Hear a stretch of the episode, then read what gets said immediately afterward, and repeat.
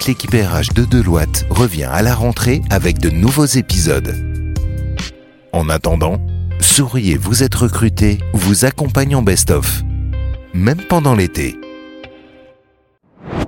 Est-ce que, Ahmed, tu peux nous dire les trois bullet points que le candidat doit avoir en tête? Parce qu'encore une fois, on est sur présentez-vous en deux minutes. Vous allez passer 30 minutes, 45 minutes, une heure en entretien. Donc euh, le candidat va avoir l'occasion de se présenter en détail projet par projet. Mais cette première question, il faut euh, trois euh, bullet points rapides pour faire mouche et se laisser le temps ensuite de détailler le contenu de son CV. D'accord. En fait, je vais commencer d'un point un peu particulier, c'est que c'est pas deux minutes qui va créer la différence, mais c'est les sept premières secondes en fait. Ça, ça a été prouvé par la psychologie sociale. Ils ont pris un recruteur, ils lui ont collé un appareil qui, qui mesure la première impression qu'il a sur chaque candidat. ils ont détecté que durant les 7 premières secondes, le recruteur il a un ranking des candidats et ce ranking généralement ne change pas. Et si le candidat veut le changer, il doit avoir 8 bonnes réponses pour pouvoir le changer. Tu nous mets la pression tout de suite. Déjà 2 minutes, on avait la pression. Là, 7 secondes. Euh, Au contraire, en fait, ça allait m'amener à, à, la première astuce pour pouvoir bien se présenter. C'est déjà, il faut être présentable. La tenue vestimentaire, l'attitude, comment le saluer, etc. En fait, c'est ces 7 premières secondes qui sont les plus cruciales. Alors, je dis pas que le restant de l'entretien, il n'est pas assez important,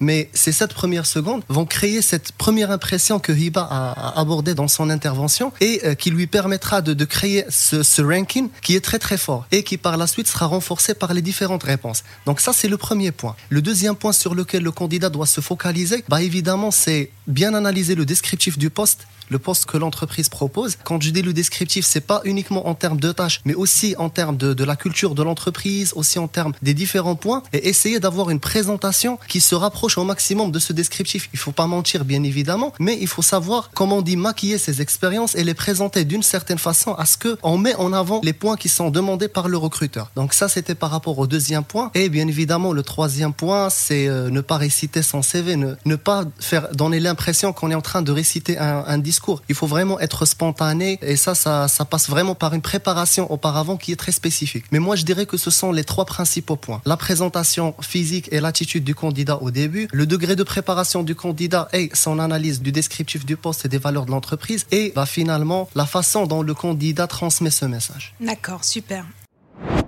Est-ce que tu peux nous dire, euh, voilà, les 15 minutes qui précèdent l'entretien, vraiment le, petit aide-mémoire que doit se faire le candidat pour être en condition au moment où il, où il allume sa caméra, où il pousse la porte de l'entreprise? Quels sont voilà, les, quelques conseils pratiques? Je pense, moi, pour un candidat, pour être vendeur, il faut qu'il bâtisse son discours sur, euh, sur ce que le recruteur attend de lui. Donc pour ça, il a une fiche de poste en amont qu'il peut décortiquer, j'ai envie de dire, avant de venir en entretien. Parce que finalement, le recruteur, s'il a partagé une fiche de poste avec un candidat, c'est exactement ce qu'il cherche en lui. Donc c'est une bonne occasion de bien lire la fiche de poste, de savoir ce qui est attendu de lui et de bien préparer son discours en fonction. Donc ça, dans un premier temps. Ahmed, c'est vrai qu'il a abordé l'entretien en présentiel, la poignée de main, mais même si vous êtes derrière votre caméra, c'est important d'avoir une bonne posture, d'avoir ce regard euh, envers le, recruteur, même à travers une caméra. Donc c'est important pour que euh, ça fait toute la différence au fait avec un recruteur. Il faut bien préparer son discours. Euh, on, va parler de nous, donc c'est facile finalement, mais il faut bien structurer ses idées.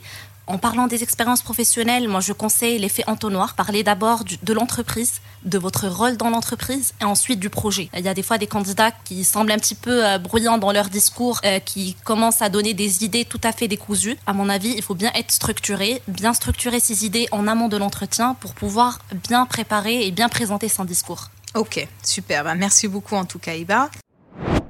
Qu'est-ce qu'on donne comme conseil au candidat? Comment il s'appuie sur le recruteur pour pouvoir préparer la suite de son process de recrutement et ses entretiens opérationnels? D'accord. Alors pour ça, au fait, il faut qu'on comprenne la spécificité de cette population, c'est-à-dire les directeurs et les senior managers. Généralement, des personnes qui s'inscrivent dans la case rouge de la théorie des différents euh, types de personnalités en fonction de leur façon de communiquer. Donc, et ces personnes rouges, bah, ce sont des personnes qui sont beaucoup plus orientées objectifs. Ils ne veulent pas entendre beaucoup de blabla, mais plutôt ils veulent aller droit au but, etc. Et donc nous, notre rôle en tant que recruteur aujourd'hui, bah, c'est tout d'abord présenter au candidat ses différentes qualités, lui montrer déjà quelles sont les qualités qu'il a, jusqu'à quel point il match avec le poste, quels sont les points qu'il peut améliorer au cours du processus de recrutement pour qu'il puisse avoir une bonne performance, sans autant lui souffler par exemple des questions ou quoi que ce soit. Parce que avant tout, bah, on est en train de, on est les garants du processus de recrutement, on est les garants de l'équité entre nos différents candidats en termes de chance et en termes aussi de, euh, bah, de la qualité du, du process. Et donc on doit les accompagner de la même manière sans autant augmenter les chances de l'un par rapport à l'autre. Donc moi je dis que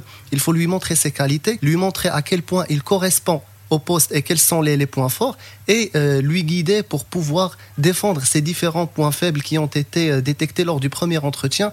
Et par la suite, bah, c'est à lui de se vendre auprès de ces personnes-là et euh, c'est à lui de montrer ses qualités parce que finalement, un entretien, c'est fait pour prédire sa performance et pour le mettre dans différents états. Toute l'équipe de Deloitte revient à la rentrée avec de nouveaux épisodes. En attendant, Souriez, vous êtes recruté, vous accompagnons Best of. Même pendant l'été.